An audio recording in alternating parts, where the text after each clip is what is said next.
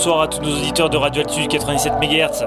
Bienvenue dans votre émission de sport, euh, lundi sport, euh, comme tous les lundis soirs de 20h à 21h. C'est le grand retour de votre émission hebdomadaire de sport sur Radio Altitude 97 MHz. Voilà, euh, les vacances sont terminées, on retourne au charbon. Et ce soir, nous sommes en présence d'une équipe de, de trois chroniqueurs, en l'occurrence moi pour débuter. Et je vois devant moi deux tennisman équipés en, maillot blanc. Je sais pas, ils sont passés le message ce soir. Euh, et notamment Seb ce soir. Salut Seb. Salut Richard, bonjour à tous. Enfin la reprise. Comment ça va? Eh ben ça va bien, merci. Très bien. Allez, super. Et puis Fred également présent ce soir. Salut Seb. Euh, Fred, pardon. On est là, on est là. Comment ça va Richard et Seb? Et Très bah, bien. Super. Et on passe le bonjour à tous nos auditeurs, bien sûr. Ça fait plaisir de les retrouver. Évidemment, grand plaisir de, les retrouver euh, euh, après, après cette période estivale. Euh, et voilà, c'est la, la grande rentrée en tout cas de, de lundi sport. Et sans plus tarder, on va lancer le sommaire de l'émission, hein, qui évidemment est, quand même assez chargé. Vous le savez, puisqu'on a quand même le retour, bah, quasiment toutes les, les grandes disciplines qu'on a évidemment l'habitude d'évoquer, d'analyser. Et pour commencer, euh, on débutera avec une succincte, si on peut dire, page régionale avec, Seb, hein, à évoquer euh, quelques points principaux, notamment euh, un petit zoom sur, sur le foot, sur le club de Chamalières hein, au, foot, qui a déjà débuté sa saison, hein, en, notamment, pardon, deuxième, deuxième j'ai perdu. National 2. Merci, en National 2. Euh, excusez-moi, en National 2. Euh, ensuite, nous enchaînons également sur. Euh, on aura l'occasion d'évoquer un peu les principaux résultats de ce deuxième tour de Coupe de France. Hein, on va dire sur, plutôt sur la région Auvergne. Voilà, pour évoquer ces quelques résultats.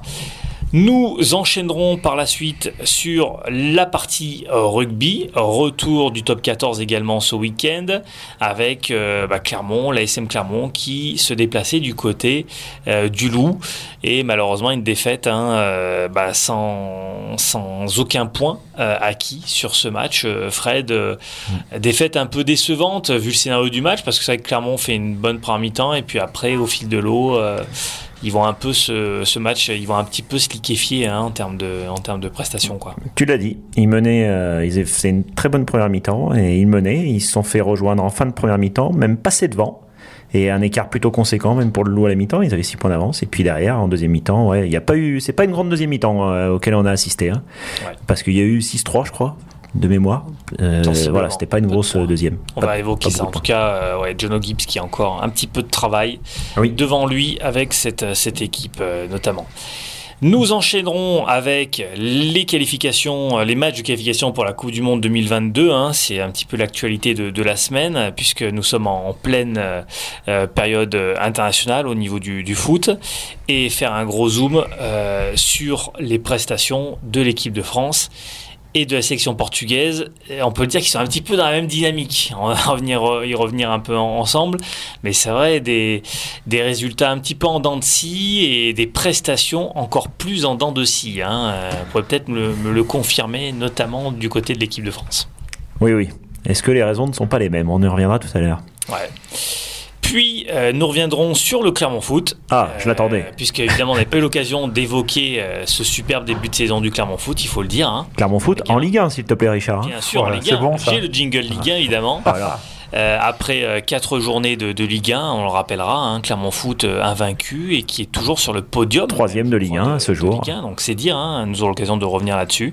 Et on terminera par des brèves multisports, notamment un peu de sport mécanique, Formule 1 et un peu de tennis avec l'US Open. Voilà pour le sommaire de cette émission. Allez, on débute sans plus tarder, les amis, avec, euh, avec euh, bah, cette page multisport. Euh, enfin, multisport, oui, sport, sport régional. Et avec toi, Seb, tu voulais évoquer déjà notamment le cas du foot, enfin, de, de Chamalières. Exact. En national 2. Exact. Euh, donc le championnat qui a repris déjà depuis euh, cinq journées. Euh, Chamaillard qui avait plutôt bien débuté au mois d'août avec un nul contre les Herbiers et une victoire contre la réserve de Montpellier. Et depuis, c'est trois défaites d'affilée, notamment la semaine dernière à Colomiers, une défaite 2-0. les Chamaillarrois qui ont fini à 10. Mmh. donc, alors, Expulsion en première mi-temps. Ouais. Donc Bon, il y a eu pas mal de changements hein, cette année, au sein, que ce soit au sein de, du staff, au sein de tout ça. On fera un point beaucoup plus complet euh, dans les semaines à venir. Euh, mais pour l'instant, ils sont 12e. Euh, L'objectif de toute façon cette année, c'est toujours le maintien. Hein, oui, tout à fait, comme l'année dernière. Donc, euh, pour l'instant, il n'y a, pas péril dans la demeure. Euh, prochain match, ce sera la réception de Nantes euh, le 11 septembre. Donc, c'est samedi à 17h. Les Nantais qui sont 10e avec, avec, avec 7 points. Donc, ils, ont juste, ils sont juste devant. en cas de victoire, il y aurait possibilité de repasser devant. voilà donc pour le foot. Et un tout petit mot euh, pour, euh, du côté du volleyball de, de Chamaillère, toujours d'ailleurs, euh, pour signaler que ce week-end, il y a un tournoi à Rion, le tournoi annuel hein, qui se dispute à Rion avec des équipes professionnelles. Alors notamment à noter que nos Chamaillèroises, les Panthères, joueront vendredi à 19h contre 20, Vendœuvre, pardon, Vendœuvre-Nancy, et elles joueront également dimanche à 15h30 contre Levallois. Donc deux rencontres. Euh, l'entrée est évidemment gratuite euh, en fonction des, euh, des, règles sanitaires également. Hein, on ne va pas les répéter. donc voilà, ça peut être sympa pour voir l'équipe qui se met progressivement en place. Là aussi, on fera un point plus tard, en sachant que des joueuses, une joueuse devrait partir, une autre devrait arriver. Atman Toubani n'a pas encore son équipe au complet. Voilà euh, ce qu'on va dire pour le sport régional. On pourrait parler du basket où les matchs amicaux ont repris, mais pour l'instant il n'y a pas bien intérêt. Euh, le hockey, c'est pareil, ils étaient en préparation à Rouen la semaine dernière, mais on en parlera un peu plus tard euh, dans les semaines à venir parce que je crois que le programme est bien chargé aujourd'hui. Eh bien super Seb, merci pour euh, cette page régionale. On va euh, la clore, si l'on peut dire, avec notamment euh, les résultats de ce deuxième tour de Coupe de France, zone Auvergne, si on peut dire, hein, revenir un petit peu sur les, principaux résultats, en est en effet quand même pas mal, hein, on est que dans ce deuxième tour encore de, Coupe de France. bon, en l'occurrence, je vais vous donner les, principaux, hein, notamment un petit peu dans, le secteur. Hein. Le Stade Rio-Moi qui s'est imposé face à Espina, hein, euh, deux équipes qui évoluent en département d'Atal 1. Euh, au tir au but, euh, le Stade Riomois est venu à, bout de Espina. On a Job qui s'est également qualifié pour le prochain tour face à Chap-Beaufort. On a Clermont-Outre-mer qui s'est imposé largement 6 buts 1 face à l'US Saint-Gervaisienne qui est en D2. Voilà. Nord-Limagne, c'est une des grosses performances de ce week-end quand même, hein, qui s'est imposé 3 buts 1 face à Vertaison. Il y a quand même Ouais, il y a oui un niveau d'écart, pardon, un niveau d'écart D1 R3 quand même, hein, mais bon, euh, des fois souvent entre euh, le niveau départemental 1 et niveau régional 3, des fois tu peux encore avoir un écart de niveau qui qui qui est sensible. Et là, vu le résultat, je crois qu'ils étaient menés d'ailleurs, il me semble, et derrière ils, enquillent hein, et s'imposent. C'est possible. Au tour d'avant, ils avaient gagné 14 à 0. donc ils sont en pleine forme. Ouais les amis de Nord-Limagne. Euh, Serra, euh, Fred, tu étais au courant, donc il s'est imposé 5 buts 1 face à, au FC Lezou. Donc belle performance également du, club de, Serra. L'US Saint-Beauzire qui s'impose un but à zéro euh, sur les terres de Saint-Ours-les-Roches. Voilà, donc globalement, jusqu'à maintenant, tous les, on va dire, à peu près tous les niveaux étaient respectés. Hein. Il, y a, deux perfs hein, à, un seul niveau de différence. Il y a, une grosse perf une grosse perte, c'est Borgard Vendon, euh, Division 4 qui, euh, qui bat, qui bat j'ai oublié, euh, bah si, en Valmarsa. Pardon, excusez-moi. Et eh oui, oui, c'est vrai, j'ai pu le suivre également, en effet, tu as raison de l'évoquer. Donc, au tir au but, hein, il y avait 1-0, je crois, pour Enval, et puis c'est Borgard qui, qui, égalise en fin de match, Fred, hein, selon les infos qu'on a eu hier. Et après, il y a eu la tir au but. séance de tir au but. Et donc, bah voilà, Borgard Vendon qui va poursuivre son aventure. Donc là, il y a quand même 4 divisions d'écart. Hein. C'était, moi, c'est, le plus gros que j'ai trouvé. Après, toutes les équipes de je régionales. Pense la plus grosse perf. Ah ouais, parce qu'après, toutes les équipes de régionales sont passées, à moins que voilà, Pont du Château qui se fait sortir en martre de verre, euh, donc euh, R3 contre R2. Euh, bon, tu as raison. Châtel-Guyon qui s'est qualifié face aux Franco-Algériens, R2, Châtel. Euh, Dom Sancy qui se qualifie, victoire de Buzyn face à l'US Limonoise. Moza, aussi qui s'est qualifié. Et Moza, voilà, 1-0, Réunion Jeunesse. Ok, Clermont-Franc-Rosier qui se qualifie en s'imposant face à la Roche Blanche qui évolue en D3. Les Cappadoches D3, petite perf qui s'impose face à Cellule quand même euh, au penalty. Euh, D3 face à D1.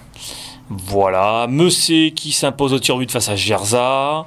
Euh, Charbonnière-Pogna qui s'impose face à Bourbon-la-Motte. On a également Beaumont qui s'est qualifié, Billon, Ambert, Ménétrol, Cournon, Vic-le-Comte, Saint-Genet-Champanel. Vic-le-Comte s'est pas qualifié, hein, s'est fait éliminer. Ah bah pourtant. euh, par les martres d'Atière au penalty. Alors c'est une erreur euh, au niveau du site de la montagne euh, parce qu'ils sont notés qualifiés au tir au but. Et ils ont perdu au tir au but. Ah ok, et ben merci pour cette correction Fred, t'es même plus fort que la montagne. Bah, il faut être précis. Tu as raison. On va juste, Seb. Je vais les appeler de suite. on va juste euh, terminer pour euh, cette tour de coupe. À noter que euh, dimanche prochain, à 15h, du côté de Borgard-Vendôme, justement, qui a signé l'exploit, Oui. c'est de la Coupe Bodona cette fois. C'est euh, Borgard-Vendôme qui joue contre Marseille-Folep. Enfin Ouais. voilà, j'ai- je dis ça, je dis rien. Bah, dis. Alors du boulot pour Marseille Folep là. Ils sont, ils sont lancés comme des frelons là, Borga Vendon. Bon voilà, c'était pour, pour l'humour. Bien dit. Et puis, euh, et puis pour terminer, donc les martres de verre qualifiés également. Un R3 quand même face à un R2, un pont du château. Le S Mosa, vous l'aviez évoqué, euh, qui se qualifie avec cette victoire un but à 0. Et le CS Crémo qui s'impose face à Moissa, 4 buts à 0. Voilà pour les résultats de ce deuxième tour de Coupe de France, euh, région Auvergne. On enchaîne tout de suite les amis avec le top 14 sans plus tarder. Ah, euh, top 14, ce n'est pas Ligue des Champions. Ligue des Champions, c'est ça. Je n'étais pas sur le bon jingle. Euh, Vous voulez parler du Clermont Foot? Ah, voilà, l'année déjà lancé ça. J'ai déjà lancé sur la saison 2022-2023 du Clermont Foot.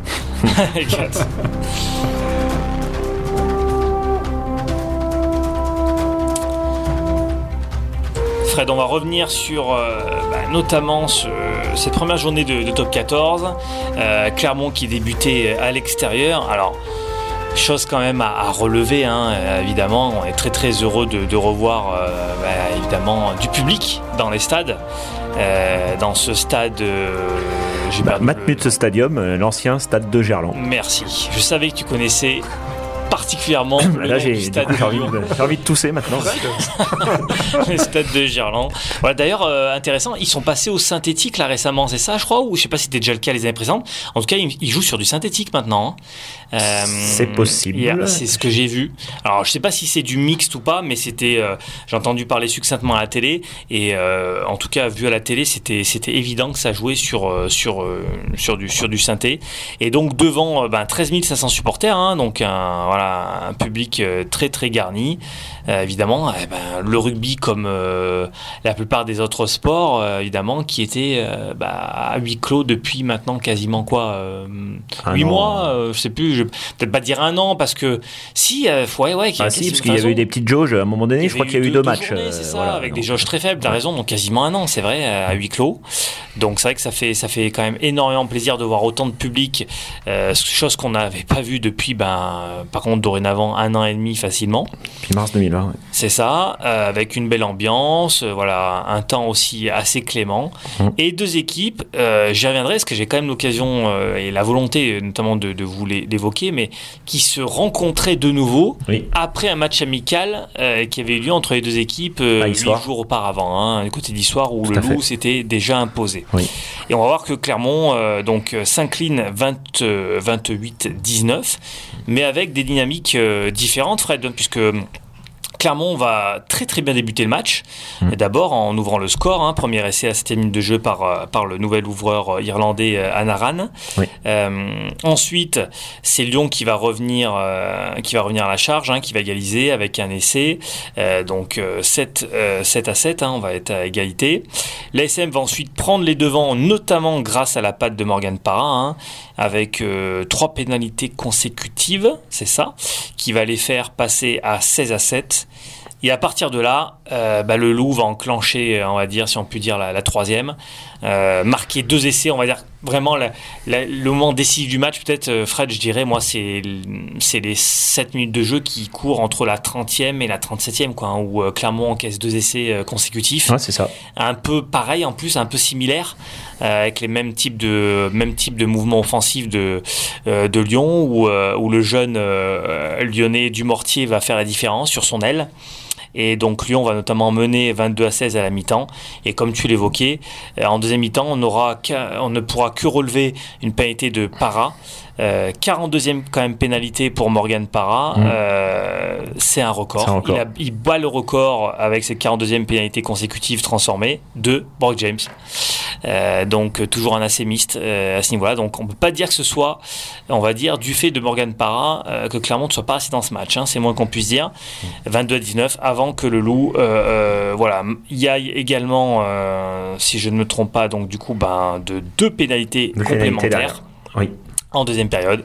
Et euh, le score va se clore par un résultat de 28 à 19. Jusqu'à la fin du match, on espérait, euh, Fred, quand même peut-être voir euh, une réaction de Clermont qui permettrait, avec un essai transformé, de rentrer dans les dans, dans de bonus défensif. Voilà, de pouvoir aller chercher un point de bonus défensif. Mm. Malheureusement, et eh ben, cette équipe du Loup, autant en mi-temps assez agressif sur domaine offensif, mais en deuxième mi-temps, elle s'est aussi mise en avant par, par une bonne assise défensive.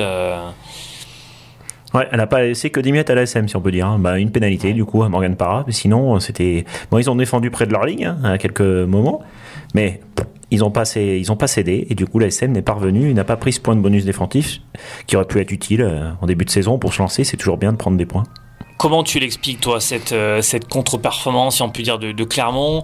Est-ce qu'on peut l'expliquer un peu comme la saison dernière, un petit peu par une vraiment une, vraie difficulté pour les, pour les Clermontois d'évoluer euh, d'évoluer dans, dans, cette capacité, évoluer euh, avec un jeu sans ballon, quoi, en phase défensive la sent que sur des, notamment sur des remises en jeu rapides, ils ont des difficultés à, bah, tenir l'adversaire. Hein, sur des mises en jeu, des, remises en jeu assez rapides du loup, ils ont été rapidement débordés. Alors est-ce qu'il y a des problèmes de placement défensif euh, de certains joueurs? Un joueur comme Anaran euh, qui vient d'arriver aussi, qui semble-t-il sur les phases défensives est pas parfaitement placé à ce moment-là également. Qui peut sembler un peu un peu normal, vu le, fait qu'il vient d'arriver. Donc du coup, euh, enfin voilà, il faut s'adapter à ses partenaires, trouver sa place et être bien placé, même si son poste, il le connaît. Hein, on est...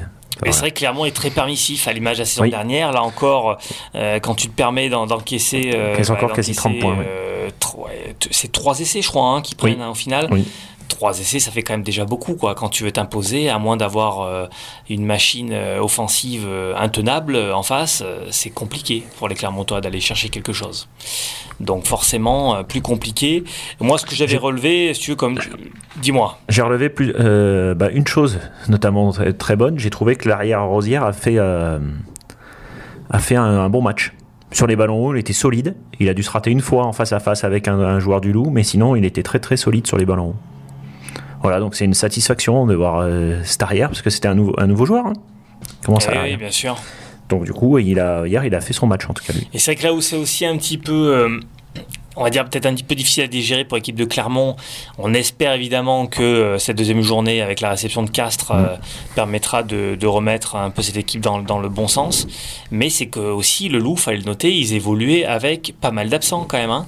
Euh, Pierre Mignoni avait été euh, dans l'obligation notamment de remanier pas mal son effectif. Il avait, il avait beaucoup d'absences, alors pour des blessures notamment, il me semble. Hein. et il a été obligé d'adapter certains joueurs à, des postes qui n'ont pas l'habitude d'évoluer. Donc euh, il y a peut-être moyen de faire quelque chose qui n'a pas été le cas. Mais l'autre donnée que je voulais évoquer, c'est aussi au niveau, si on peut dire, préparation, euh, préparation de la saison. Euh, alors, ça paraît être un détail, mais je trouve que, enfin, pour moi, ça me paraît basique, quoi. Euh, c'est le fait de se dire, mais ça m'interroge beaucoup de, de, de, me dire, mais pourquoi Clermont s'est permis de faire un match amical face au même adversaire qu'ils allaient affronter à la première journée? Parce que je suis tombé notamment sur les commentaires d'après-match des joueurs du Loup et de Pierre Mignoni, où ils ont dit clairement que c'est le match de préparation face à Clermont qui leur a permis de déceler des failles défensives de cette équipe de Clermont et de pouvoir ensuite appliquer une certaine stratégie face à, ces failles défensives. Alors, alors nos auditeurs nous, nous couperont si on dit une bêtise, mais il me semble que chaque année à Issoire, l'ASM rencontre le loup. Je sais, je sais, je veux pas dire une bêtise. Alors, je sais pas s'ils jouent tous les ans Lyon. Euh, ouais, Donc, est-ce que c'est pas programmé Du coup, enfin voilà. Peut-être en amont. Mais c'est vrai que là, peut-être par rapport au calendrier, ce qui aurait peut-être pu un peu modifier les choses, qu'au final, c'est vrai que ça fait, ça fait très peu de temps entre un match de préparation et la première journée de championnat, et du coup, euh, eh ben, en une semaine, tu sais très bien que forcément la dynamique, euh, on va dire positive ou négative sur certains secteurs de jeu, que ça soit euh, dans le jeu avec ballon ou sans ballon, tu vas retrouver les mêmes, les mêmes faiblesses, les mêmes forces, mm. et ça va permettre à l'adversaire, alors ça aurait pu aussi peut-être être à l'avantage de Clermont, hein, mais en tout cas en l'occurrence c'était clairement l'avantage du Loup, euh, de pouvoir cibler les quelques failles défensives, notamment le positionnement défensif de Hanaran qui semblait pas parfaitement euh, bon, et c'est d'ailleurs de là qu'ils sont allés attaquer à deux reprises avec l'Aurélier, euh, leur jeune ailier lyonnais sur, en, fin, en fin de première mi-temps. Mm. Donc au foot, tu le vois, enfin, c'est quasiment beaucoup plus automatique. Hein.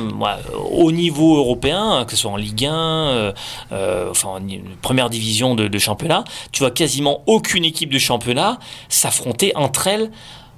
en tout cas, pas avec un délai de une ou deux semaines derrière, tu vois. Euh, évidemment qu'il y aura des équipes françaises qui s'affrontent. Je sais qu'au Portugal, c'est encore plus poussé, où quasiment aucun des gros ne s'affronte pendant les matchs amicaux, parce qu'ils n'ont pas envie de dévoiler mmh. certaines choses, et puis aussi peut-être aussi psychologiquement euh, de gérer, euh, de, de, on va dire, d'alimenter une sorte de, euh, de, défaillance psychologique aussi. Hein, parce que ce type de match de préparation-là, ça peut aussi psychologiquement se dire, bah, je suis inférieur à telle équipe, et puis aborder un match un peu, un peu différemment. Bon, après le rugby, c'est un petit peu différent, puis c'est compliqué de faire des matchs de préparation contre des équipes étrangères. Mais ça aurait peut-être dû quand même les alerter, de se dire attention là, bon, on a prévu peut-être tous les ans, comme tu dis peut-être, si c'était prévu tous les ans de jouer le loup. Euh, là cette saison, on joue le loup une semaine avant en match de préparation et on les rejoue en première journée de championnat. Ça me paraissait pas super super euh, intelligent de la part euh, du staff clermontois. Mais bon, après les choses ont été faites telles quelles. Ce n'est qu'une première journée de, championnat. Euh, on espère évidemment, Fred, que, Clermont va rapidement rebondir, euh, bah, notamment dès le week-end prochain. Ce sera samedi après-midi, on va le rappeler, à 15h, face à Castres. Castres qui s'est imposé dans cette première journée d'une courte tête face à Pau. Face à, Pau, oui, tout à fait. Voilà. Pour l'anecdote, on relève euh, Brive en tête du top 14 ah oui, c'est sympa. ah oui, c'est vrai, c'est assez rare pour être euh, à noter. Et puis également la belle victoire, encore une fois, c'est avec Toulouse qui surfe toujours encore sur euh, la vague de la saison dernière, qui s'est de nouveau imposé face à La Rochelle dans le choc euh, de cette première journée entre bah, le vainqueur du top 14, vainqueur et, champion de Coupe d'Europe face bah, au, double, au double perdant. C'est ça aussi, hein, en Coupe d'Europe et, en championnat. Donc Toulouse qui a un peu la main mise, justement, psychologiquement, sur son adversaire Rochelet. Hein. Euh, ça commence à être un petit peu dur là pour les Rochelais. C'est ça, tout à fait. Il s'incline directement. Ça fait beaucoup d'effets face à Toulouse, comme tu l'as dit. Et pour être vraiment précis, l'ASM avait affronté le Loup à Issoire il y a deux ans déjà. Il y a donc en 2019, en 2020, je ne sais pas si ça avait eu lieu. Ouais, peut-être qu'avec le Covid, peut-être qu'il n'y a pas eu de, prestations. Peut-être pas, mais en tout cas, voilà. il y a deux ans, c'était déjà l'affrontement contre le Loup. Assez récurrent. Voilà. Ok. Allez, super. On, enchaîne notamment, on va basculer sur la partie euh, foot, rebasculer sur la partie foot et réélargir notamment sur euh, la zone internationale et notamment les qualifications pour la Coupe du Monde 2022 au Qatar avec évidemment, vous le savez, un zoom euh, principal sur l'équipe de France et l'équipe du Portugal. Et donc notamment pour évoquer ces deux thèmes, je voulais recevoir au téléphone Carlos qui doit nous entendre. Salut Carlos. Bonsoir. Bonsoir tout le monde. Salut Carlos. Bonsoir Carlos. Comment ça va Vous avez passé des bonnes vacances, c'est bon Eh bah très bien, merci. Et toi? C'est bien passé? Oui, oui, oui, oui. Très bien, très bien. Eh ben écoute, super, super. Écoute, on va évidemment euh, te laisser aussi un petit peu la place pour évoquer notamment la question du Portugal. On va commencer par l'équipe de France, mais n'hésite pas à intervenir hein, si tu voulais notamment donner ton avis un peu sur euh, sur l'équipe de France. Euh, mais je voulais quand même débuter sur le cas de, de l'EDF. l'équipe de France, les amis, qui, eh ben le moins qu'on puisse dire, c'est que cette semaine internationale, alors on le sait, c'est pour ça que je veux pas être non plus trop trop négatif et donner peut-être une analyse trop profonde et, négative sur ce, on va dire ce début de saison parce que cette période euh, de, trêve internationale, si on peut dire, euh, euh, elle est quand même très compliquée à aborder pour les sélectionneurs, pour les joueurs, parce qu'elle arrive à un moment où les joueurs sont en train de se rôder aussi dans leur, en club. elle arrive très très tôt dans la saison, première semaine de septembre, donc compliqué de remettre en place des dispositifs, des, des dispositifs de jeu, des dynamiques, sachant que je crois qu'ils ont eu quoi? Les mm. joueurs arrivent, ils sont arrivés lundi dernier pour jouer dès le mardi soir. Donc, euh, qu'est-ce que tu peux mettre en place en 24 heures, 24, euh, 48 heures maxi euh, Compliqué, quoi. Et trois matchs en 6 jours, Richard, il faut le signaler. Voilà. Et trois matchs en. oui, c'est ça, exactement. Ça, 6 jours. Mercredi et demain mardi, le troisième Exactement. Ce qui est un rythme aussi assez important. Néanmoins, euh, pour revenir sur l'équipe de France, c'est vrai que bah, cette équipe de France, euh, bah, elle a peut-être aussi des, choses à faire prévaloir euh, après un euro quand même globalement raté, on peut mmh. le dire, hein. et, cette surprenante élimination face à la Suisse dans le contexte qu'on, dans le scénario qu'on connaît, hein, en huitième de finale de, de l'euro. il recevait d'abord l'équipe de Bosnie Qui on sait quand même une équipe intéressante. Hein. Carlos également que le Portugal avait affronté à, à nombreuses reprises hein, les années en arrière hein, avec des gens de, qualité. Lors des barrages. Et ça a toujours été des matchs euh, bah, assez Ça a été euh, très hein. compliqué, oui. Donc euh, on savait que pour l'équipe de France également ça pouvait être euh, euh, une opposition intéressante à, analyser avec des joueurs notamment comme comme Dzeko, comme Pjanic, hein, si je ne me trompe pas, qui évolue dans cette équipe bosniaque. Et en, en effet l'équipe de France qui s'est euh, bah, encore cassé les dents euh, sur cette équipe euh, euh, de Bosnie en étant tout d'abord mené au score avec une ouverture de score, belle ouverture de score de, de Dzeko et ensuite c'est Griezmann je crois qui va égaliser euh, en fin de première période avec un peu de réussite, mais, mais qui va égaliser. Qu'est-ce que vous... Alors, on va en- également évoquer le résultat également face à l'Ukraine. On a l'impression que c'est un peu le même scénario ces deux matchs. Hein, ils sont d'abord euh, menés au score, ensuite ils vont revenir au score. Donc beaucoup une équipe de France par réaction. Mais au final, euh, est-ce que vous avez senti sur cette semaine euh, une réaction de Didier Deschamps sur euh, peut-être sur le sur la partie euh, mentale ou sur le dispositif tactique à mettre en place euh, dans cette équipe? Parce qu'au final si je me trompe pas les amis il a mis le même dispositif tactique sur les deux matchs au début euh, de ces deux confrontations. 4-3-3 avec trois milieux trois attaquants. Oui. a l'impression qu'il a peut-être pas appris des on va dire justement de, de, de ce qui a été mal mis en place sur, sur le premier match quoi Ouais, et après il y a la manière aussi de l'équipe de France. L'équipe de France, euh, quand elle a le ballon, c'est assez compliqué quand elle doit faire le jeu. L'équipe de France, toi, tu le sais, hein, c'est plus une équipe de contre euh, qui, euh, quand elle récupère le ballon, va vite en phase de transition, va vite vers l'avant, quoi. oui Avec les joueurs qui on sont à sa vu dans- disposition. Dans certains matchs de qualif, hein, d'un match contre les Pays-Bas, je crois en Ligue des Nations, où ils étaient capables de, de faire des, des prestations de, de, de bonne Enfin, qualité. le dernier match de grande qualité de l'équipe de France, c'était contre l'Allemagne. hein. Mm. Parce que depuis, euh, le match contre le. Portugal n'était pas vraiment énormissime, même assez faible quand même, je dirais, niveau technique en tout cas. Après, il y avait le match, euh, dernier match, il y avait le match contre la Hongrie, déjà le deuxième Oui. match. Non, mais c'est ça. Euh, tu tu l'as dit, Richard. euh, ce match euh, contre la Hongrie, contre la Ukraine, contre l'Ukraine, pardon, et contre la Bosnie, tu as l'impression d'avoir vu trois fois le même match. Je veux dire, euh, enfin, euh, aucune. Vraiment, tu as l'impression qu'aucune leçon a été tirée.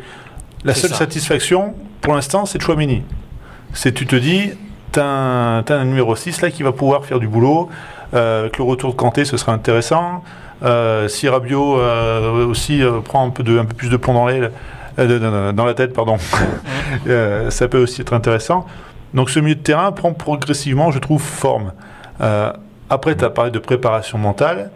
Moi, a l'impression que Didier Deschamps n'a pas réussi notamment à, on va dire, à, écoute. si on peut dire, à nettoyer les esprits le, de cette contre-performance à l'Euro, en besoin de retrouver le même groupe avec les avec peut-être les mêmes blocages mentaux et les retrouver, ils, ils sont... moi, je trouve que ça manque de fraîcheur, quoi. Ça manque de fraîcheur. que, ça- euh, L'expulsion de, de, de Koundé euh, est symptomatique. Comment, en tant que défenseur latéral droit, tu peux aller faire une faute Mais, mais, mais, mais, mais, mais, comme- enfin, mais comment il le démonte, le euh, là?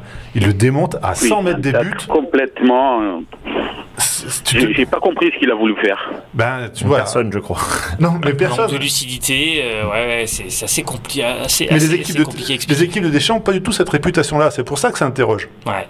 Mais qui- les- Mais maintenant que tu parles de Koundé aussi, euh, il n'y a pas de- des latéraux euh, droits français, franchement Alors Oui, ça, c'est- on sait on que est c'est un d'accord, problème ouais. déjà Mm. historique hein, en équipe de France depuis de nombreuses années, c'est qu'il y, y a un vrai Non, problème au niveau des latéraux et notamment sur le poste de latéral droit. Alors justement, je voulais évoquer avec vous déjà la question de la défense. L'équipe de France, si on revient sur les huit derniers matchs en prenant en compte notamment les, les- les matchs de, de l'Euro, et c'est vrai que c'est un, un problème euh, que l'équipe de France ne rencontrait pas forcément auparavant. Euh, en huit matchs disputés quand même, alors, on est à 6 buts encaissés quand même euh, sur les 8 derniers matchs, et notamment bah, quasiment euh, un, un- un peu plus d'un but encaissé sur les sur les 6 derniers matchs. Donc c'est vrai que l'équipe de France aussi est très permissive défensivement, alors qu'on sait que les équipes du Didier Deschamps, là où elles se mettaient en avant ces derniers temps, c'était eh ben, une défense de fer. Et c'est vrai que déjà, défense axiale qui manque de certitude. On pensait qu'avec Varane et Kipembe, euh, cette équipe-là allait retrouver des, des certitudes derrière et, ça n'a pas trop été le cas ni à l'Euro ni euh, euh, ni euh, à la rentrée là en septembre avec un Kimpembe qui c'est vrai est un petit peu en difficulté aussi en ce moment et puis des latéraux aussi avec des choix où, Didier Deschamps est en train un petit peu de, tâtonner quoi. hein. Regarde, bien les buts qu'on prend. on, peut, faire à partir depuis l'Euro. hein. Il y en a deux qui sont typiques. Euh, notamment, alors là, on va sortir le match de la Suisse. C'est sur des centres. Sur des centres on se fait prendre de la tête. Ou sinon, sur des pertes de balles au milieu de terrain, on va prendre une frappe en dehors de la surface. On a pris, euh, on a dû prendre 5 ou 6 fois ces deux buts euh, depuis, le match contre la Hongrie. Donc, ouais, il y, a- un souci dans soit, soit au niveau de la défense, soit je ne sais pas. Après, au passage, une super nouvelle à vous annoncer les U21 qui viennent faire match nul aux îles. Qu'on dit le Train Non. de regarder aussi. Non, mais extra. Attends, avec une défense, t'as euh, Truffert et Badé de Rennes, Badiachile et Kaloulou qui jouent à- au Milan. Et t'as Saliba sur le banc. Ouais, non, Là, tu dis, là, là, c'est là, c'est au niveau de l'équipe de France qui a un souci. Enfin, au niveau du. J'ai- du- vu, j'ai vu le but, c'était une grosse bourde de Mélier, le gardien de Leeds. hein. Ouais. qui, fait, qui Ouais. sort de, son, de sa cage, qui fait une passe, euh, qui voulait faire une passe euh, au défenseur et qui le met sur le pied Non, mais de déjà, tu mets qu'un seul but contre euh, les Féroé. Franchement, Carlos, tu mets qu'un seul but contre les îles Féroé. euh, C'est Oui, un oui, peu limite, donc- quoi. hein. Mais bon, après, on n'est pas l'équipe du 21, mais on sait déjà que c'est vrai qu'il n'y a, pas vraiment Ouais, mais travail de fond, en même- en même temps, on connaît U21 le- senior, c'est sûr aussi. Le niveau de, de l'entraîneur, on n'est pas trop. C'est indéniable, c'est hein. indéniable, c'est indéniable. Mais pour revenir à l'équipe de France Senior, c'est vrai que bah déjà cette défense axiale qui a l'air de manquer de certitude, et pourtant bah, à l'heure actuelle on n'a pas vraiment de meilleure solution que Varane Kimpembe. Donc peut-être attendre de voir aussi de retrouver des joueurs aussi qui un Varane qui vient changer de club, donc il y a peut-être aussi cette transition là aussi à, à digérer pour lui. Un Kimpembe qui a peut-être eu peu de temps de récupération et qui est très très vite revenu au PSG aussi, hein, qui a disputé rapidement la Super Coupe de euh, Super Coupe de France aussi, il avait été bon, mais est-ce qu'il n'est pas revenu un peu trop tôt? Et là un petit peu de mal à digérer euh, des vacances qui ont été très très écourtées avec l'euro, hein, Est-ce qu'il pas- n'a pas un peu de mal à digérer l'arrivée de Ramos? Je sais pas, peut-être euh, Ramos pour l'instant euh, il est à l'infirmerie quoi, hein, donc euh, on va voir, hein, Oui, mais, mais bon. mais c'est vrai que ça, ça peut lui pour, mettre un peu de pour ne pression. pas hein. jouer, Ramos. hein. Ah, c'est indéniable, c'est sûr, c'est sûr. Mais c'est vrai que là, on se pose des questions sur cette euh, défense centrale. La preuve, hein, c'est que d'ailleurs, Didier Deschamps a aligné euh, euh, derrière, euh, bon, soi-disant pour faire souffler Varane, mais bon, pff, ok, quand même surprenant. Euh, et puis, les latéraux. Bah, les latéraux, clairement, il y a un vrai problème à droite, ça c'est indéniable. Il n'y a pas de latéral droit euh, actuellement euh, bah, capable de pouvoir assurer un, statut de titulaire indiscutable actuellement à droite. On sait qu'il y a eu le jeune Moukielé qui a été euh, qui a été convoqué récemment, mais de ce que j'entendais également à Leipzig ces derniers matchs. Euh, il n'était pas non plus titulaire indiscutable, quoi. hein. Il jouait un petit peu de temps en temps, donc euh, voilà, un joueur intéressant, mais qui a pas l'air d'être non plus d'une grande finesse technique et qui est pas euh, le genre de mec qui va délivrer des caviars sur des centres au pied droit. Ce qui est plutôt ce que recherche aussi un petit peu l'équipe de France, un petit peu en débordement, surtout quand t'as un Griezmann un peu qui rentre un peu dans les zones intérieures de l'autre côté. Et puis à gauche, bah après c'est différent. Je trouve qu'à gauche t'as quand même un plus de solutions, notamment le jeune Théo Hernandez qui a été convoqué, qui pourrait être lancé sur le match contre la Finlande là euh, demain. Euh, pourrait permettre d'avoir un petit peu plus de, de, de profondeur sur le côté. Moi, moi, j'aime bien les deux, les deux Hernandez là, sur, euh, sur leur côté gauche. Alors, euh, je sais plus le- lequel des deux les prénoms, pardon. Théo, c'est ceux qui jouent au Milan. Au Milan, voilà, donc, bah, c'est l'autre, Luca, euh, Lucas, il, il- c'est plus, euh, c'est plus un axial, mais, euh, mais moi, chaque fois qu'il a joué latéral gauche, il était ah, performant. moi, hein. j'ai bon, j'ai toujours bien aimé. J'ai toujours. et après, euh, ouais, ouais, bon, Lucas Digne. euh, bah, le but, il vient de son côté, hein, je veux dire, euh, c'est tout. Hein. Ouais, non, mais de toute façon, ça explique vraiment euh, la question de ces défenses un peu, un peu permissives. Et puis devant, alors devant, euh, je trouve encore au milieu de terrain, bon, Pogba euh, sort un petit peu du, voilà, du, du lot, il est toujours bon, globalement présent. Mais devant, on l'avait déjà un petit peu exprimé euh, avant, avant cet euro, mais c'est vrai que la question, moi aussi que je m'étais posé principalement, c'est de me dire déjà, Didier Deschamps a voulu aligner euh, les trois fantastiques là devant euh, ensemble, mais le problème c'est que je trouve sur le positionnement euh, offensif des trois, non mais j'ai les trois fantastiques, mais t'es présenté comme ça, hein, Ah oui. au final. Ouais, Griezmann, bon. Benzema, Mbappé. Le problème, c'est que les, les- les profils de ces joueurs-là fait que euh, est-ce que ça n'a pas manqué un petit peu de, de, de connexion, ça n'a pas manqué de complémentarité entre les trois joueurs parce que on a un Griezmann qui au final excentre un peu à droite, mais on sait que dans le profil de jeu de Deschamps, bah, il faut que les ailiers ils referment un peu euh, en phase défensive. Et un Griezmann, euh, du coup, ces derniers matchs, on a vu qu'il a plus passé son temps à défendre euh, qu'à attaquer en devant fermer le couloir, euh, le couloir droit. En plus, un joueur qui ne déborde plus au jour d'aujourd'hui, donc il évolue dans la zone axiale. Un Benzema qui a souvent tendance à décrocher, donc Alors. les deux qui ont souvent tendance un peu à occuper les mêmes zones T'as du terrain. Plus un Mbappé qui est lui par contre plus axial, mais qui est pas non plus notamment trop à gauche. Donc t'as pas d'ailier qui déborde vraiment dans ce 4-3-3. Donc si les latéraux ils y vont pas, t'as plus personne qui va aller chercher les, les côtés.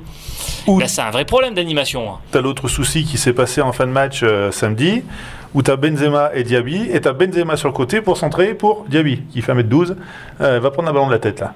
Mais euh, et c'est arrivé plusieurs fois sur la fin de match où Benzema avait, avait dézonné sur, sur le côté gauche en général.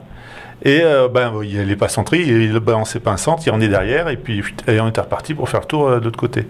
Donc, euh, Fred. Ouais, moi, ce que je regrette dans cette complémentarité, je vais, mettre, je vais enlever un peu Griezmann pour l'instant, parce que c'est d'autres problèmes, je pense, que celle que je vais, que je vais dire entre euh, Mbappé et Benzema, c'est qu'il y a trop de complémentarité, justement. C'est-à-dire qu'à un moment donné, euh, Mbappé va toujours chercher Benzema, ou très très souvent. Contre la, Bo- contre la Bosnie, c'était flagrant. hein. Il l'a toujours cherché. Euh, Qu'est-ce qui a fait la force de Mbappé à la Coupe du Monde, de- à la coupe du Monde 2018 ouais. Bah, c'était que des fois, bah, il jouait un peu pour, pour lui, il jouait sur ses qualités propres, c'est-à-dire il accélérait, il allait vers le but. Et là, il joue un peu moins pour lui maintenant et pour euh, c'est marquer des buts. Et il joue plus pour, euh, enfin, pour Benzema, pour donner des buts à Benzema, Et pour on qu'il revienne, qu'il les la confiance. d'Mbappé qui sont en qualité de vitesse, de profondeur. Exactement. Un peu, il veut un peu Il joue sur d'autres combiner sur des 1-2 où Oui. au final c'est peut-être pas forcément là où il peut un peu plus se Et distinguer. contre la. Bosnie, ça s'est bien vu. D'accord. Carlos, comment tu le vois? Toi, c'est que beaucoup en France ont commencé à évoquer peut-être la, la solution de faire évoluer peut-être l'équipe de France plutôt avec une pointe à deux attaquants. Euh, quitte à sortir, euh, ben, alors là au final, vu qu'Mbappé est blessé, euh, la question se posera pas. Mais est-ce qu'il faudrait peut-être pas mieux faire évoluer cette équipe avec avec deux pointes?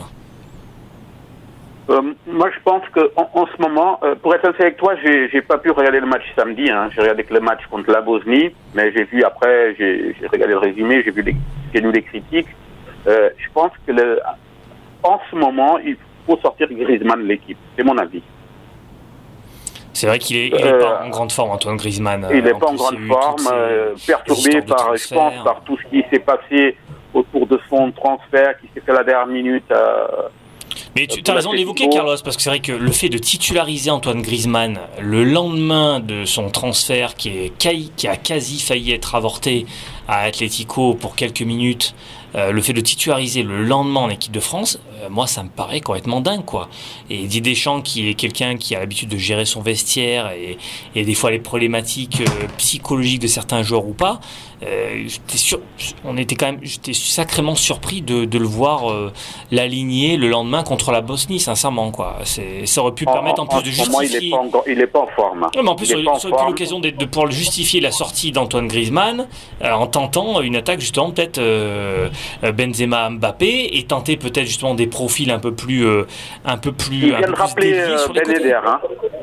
Ouais, ouais, ouais, euh, du fait de quelques absences ouais, notamment. Oui, il vient de rappeler aujourd'hui Ben. Affaire à suivre. En tout cas, c'est vrai que là, le truc, c'est que ben, on attend quand même des résultats euh, du côté de l'équipe de France, qui sont quand même sur 5 matchs euh, consécutifs sans victoire, 5 matchs nuls, c'est quasiment un record, je crois. euh, euh, voilà, en, équipe Oui. de France. Euh, heureusement, euh, bon, euh, l'Ukraine qui a pas beaucoup avancé Oui, en termes de nombre de points euh, inscrits, je crois qu'ils ont fait un nul à l'Azerbaïdjan, je sais plus où. Kazakhstan. euh, au Kazakhstan, merci. Donc l'équipe de France a toujours 3 points d'avance sur l'Ukraine, mais euh, il faudra pas non plus euh, trop trop laisser de points en route. Ah, Euh, après, tu, tu gagnes demain, enfin, il gagne demain contre la Finlande. euh, tu reçois le ca- bon, euh, on a le souvenir, on a le traumatisme 93 encore. hein. Mais euh, demain, tu gagnes contre la Finlande. Après, tu reçois Kazakhstan. Tu vas en Finlande les deux, les deux derniers. Euh, bon, tu vas quand même bien prendre 3 points sur l'un des deux matchs, bon sang encore.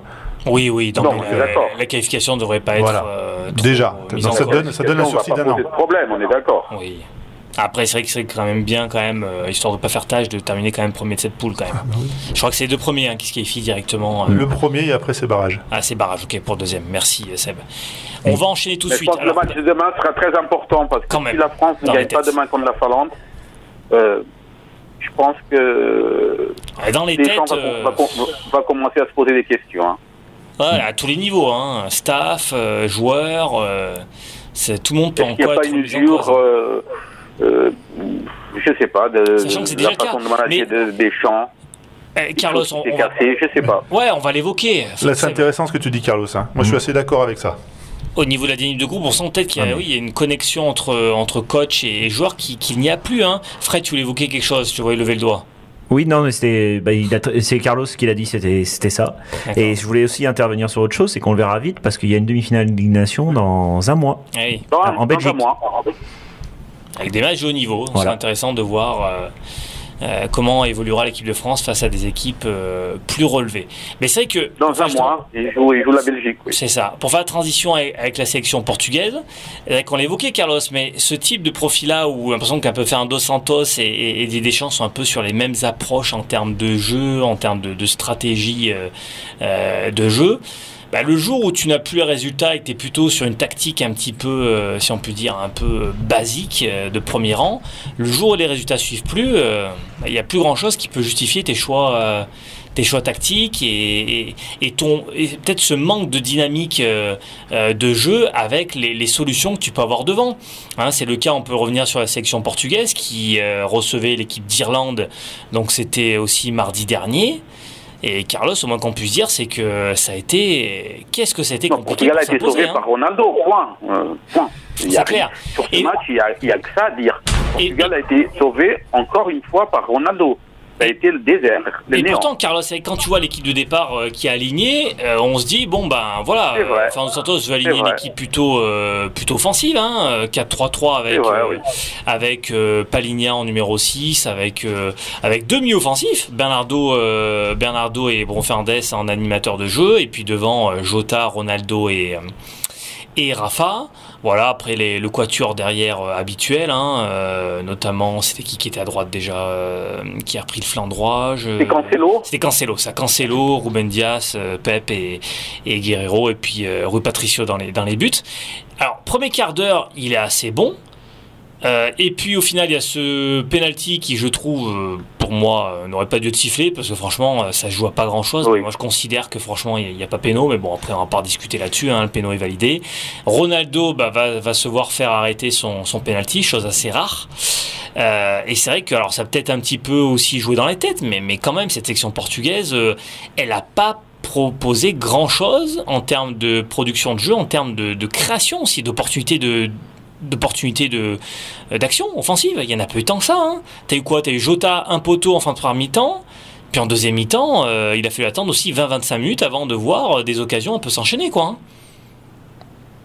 Oui, je pense que Fernando Santos est en, est en fin de cycle à, la tête de la sélection. Moi, à, mon avis, il n'aurait pas dû remplir là pour, pour encore je sais pas combien d'années. Deux ans, il a ce contrat euh, il a encore deux ans, oui, jusqu'à la Coupe du Monde du Qatar, si je ne me trompe pas. Euh, ça. Je pense que c'est, il faut. Euh, il y a tellement de, bons, bons, entraîneurs portugais. Il est très conservateur. Il prend pas trop de risques. Euh, on a vu les jours de l'élimination de, la, sélection portugaise contre la Belgique. Hein, il a pris trop de temps pour faire des changements. Un match, tu sais, à l'élimination directe, tu perds, tu rentres chez toi. moi, à mon avis, même son système est un peu un peu dépassé avec les. Bon, maintenant il a essayé de changer l'autre jour. Hein. Il, il, met plus de deux, milieux défensifs, euh, William et Danilo. Donc il n'y a que pas ligne qui a joué l'autre jour.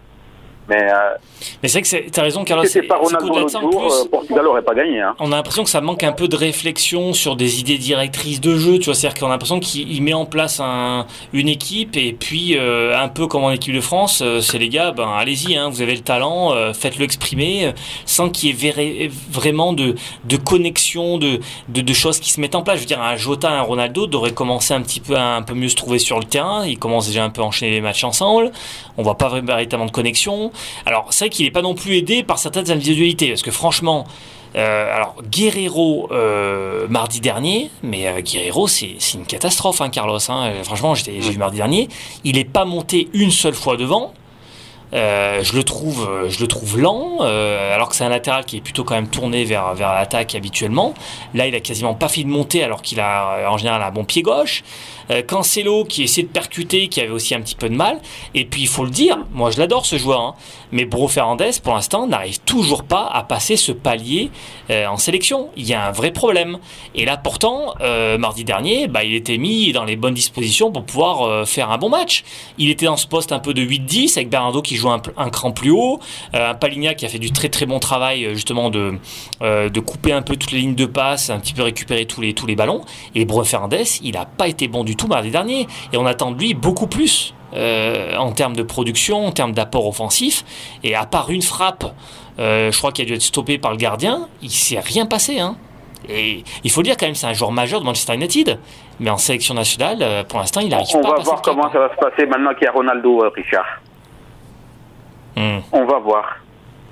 Parce que ça fait un moment que j'ai pas vu Bruno Fernandez faire un bon match en sélection. Hein ça commence à remonter à loin là. Franchement, euh, il y avait eu, je crois, c'était un match amical quoi, match amical. Euh, je sais plus contre qui. Euh, il avait marqué un but juste avant l'Euro là, mais c'était un match de, bas niveau. C'était pas une grosse confrontation. Il avait marqué un beau but, mais dans les matchs élimination directe contre l'Uruguay, il commençait déjà à être installé. Il a pas réussi à parfait. À l'Euro, il a pas réussi à s'imposer.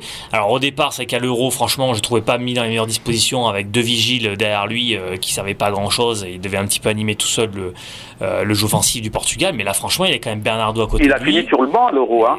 Il a fini sur le banc. Bien sûr. Et là, c'était la même chose. On a vu rapidement Jean Mal qui rentre à sa place.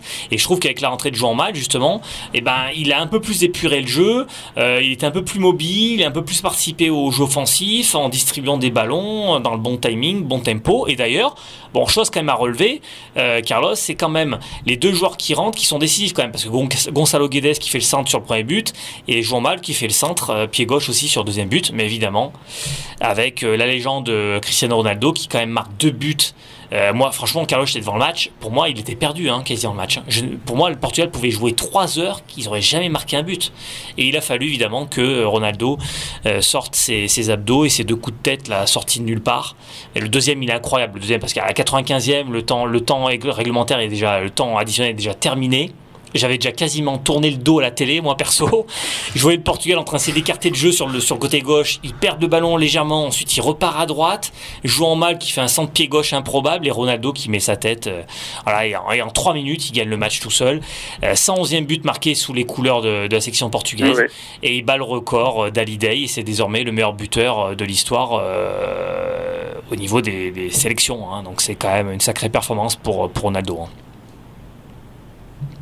Un avis là-dessus, euh, Carlos oh bah, Tu as, tout résumé, Richard. Hein. Le, match l'autre jour, euh, moi je m'y attendais plus. Hein. J'étais. Et on peut dire, Carlos, quand même. disait que Portugal allait perdre. Voilà. Autant l'équipe de France est assez confortable au classement, autant le Portugal, euh, la Serbie qui a gagné son match, je crois c'est samedi dernier, ils sont à égalité avec le Portugal. Hein. Je crois qu'ils sont à 10 points. Merci, 10 points tous les deux. Donc attention, au Portugal, il va pas falloir perdre beaucoup de points en route. Ils reçoivent, si je me trompe pas, l'Azerbaïdjan. En tout cas, ils affrontent l'Azerbaïdjan euh, demain soir également. Ils jouent demain à 18h euh, à Bakou. Voilà, et la Serbie va en Irlande du Nord. Donc euh, attention, parce que la Serbie... En Irlande, en Irlande. Exactement. Exactement. Donc il faudra pour le Portugal, s'il veut pas passer par les barrages, euh, jouer les choses sérieusement. Après, ils ont l'habitude des barrages. Hein. ouais, ouais, c'est sûr, c'est vrai. Et puis les barrages sont peut-être pas en plus d'un haut niveau, mais ça serait quand même bien de, de l'éviter. Juste Carlos, pour terminer avec toi, je voulais faire un petit, un petit, un petit tas des lieux succès avec toi, justement de, de ce début de saison en, Liganos, euh, avec euh, notamment un peu un zoom sur les, sur les trois grands. Qu'est-ce qu'on peut dire en quelques instants à ce début de saison? Globalement, les bons points, les mauvais points distribués. Le très bon point, si on peut dire, c'est quand même celui du SL Benfica qui avait quand même un début de saison très très ardu avec euh, ben, dès, dès, sa première euh, prestation face, c'était au Spartak Moscou, ils ont enchaîné tous les trois jours. Hein. Ils devaient enchaîner euh, quatre matchs de qualification pour la Ligue des Champions, plus les quatre journées de Ligue des Champions. Ils ont joué tous les trois jours à partir du 10 août sensiblement et ils s'en sortent quand même euh, ben, grandement Avec bien. pratiquement deux 11 différents à chaque match. Hein. Ils, ont, ils ont privilégié, ils ont donné la priorité au, à la Ligue des Champions, hein, ce qui était normal. Donc les matchs de championnat, c'était un match contre Tondela et un match contre Gilles aussi. Ils ont beaucoup fait tourner, hein, au, moins, au moins 8 9 joueurs.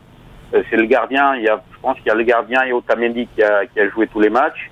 Euh, oui, et, et, la priorité c'était d'entrer en Ligue des Champions. C'est ça qu'il y a une bonne gestion au final ils ont de, bien de commencé la saison, donc je te le dis, ils ont bien commencé la saison, hein, c'est ça que tu voulais. Ouais, ouais, non, mais tu as raison, c'est au final. Hein.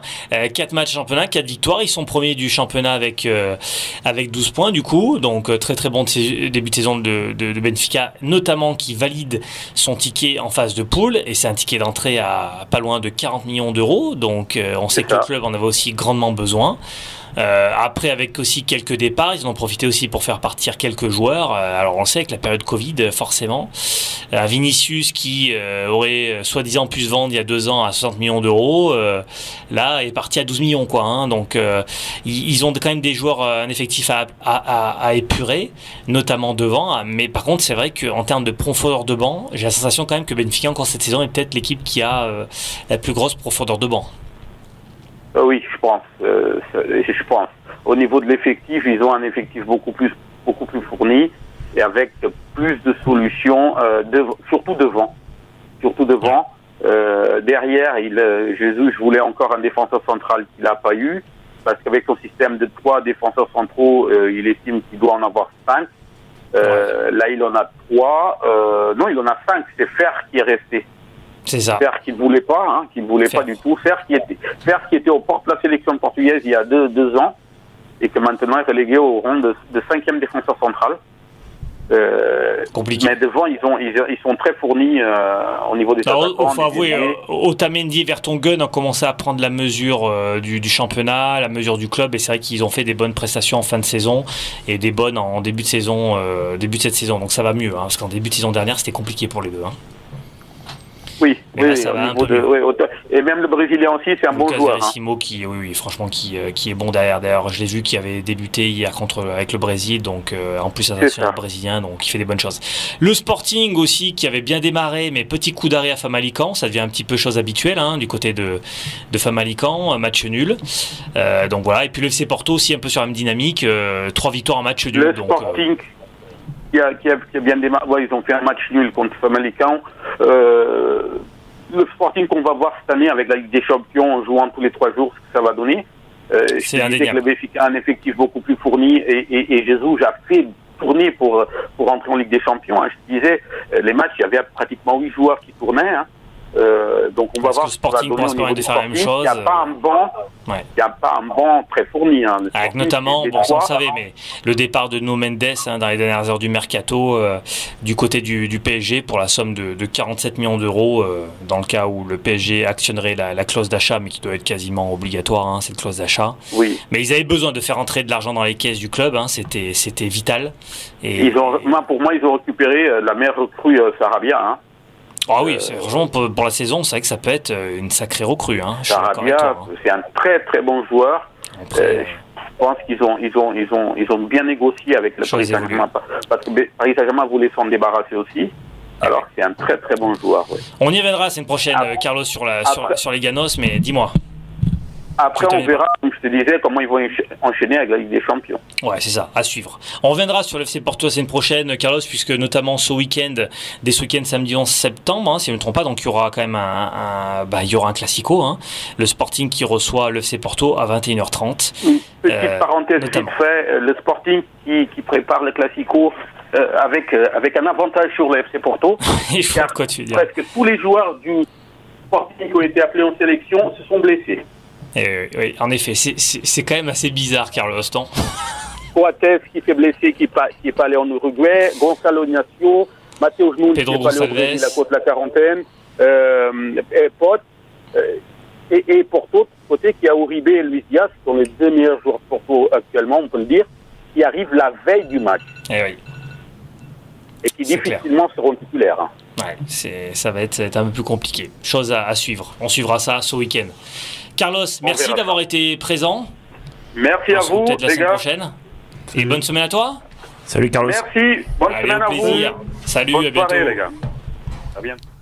Allez, on enchaîne les amis, on termine euh, avec vous les amis, notamment évoquer le cas du Clermont Foot. Alors vous savez comme d'habitude, hein, il reste 5 minutes. voilà. Comme d'habitude, on dit qu'on va terminer cette émission tranquillement et on le finit toujours en vitesse.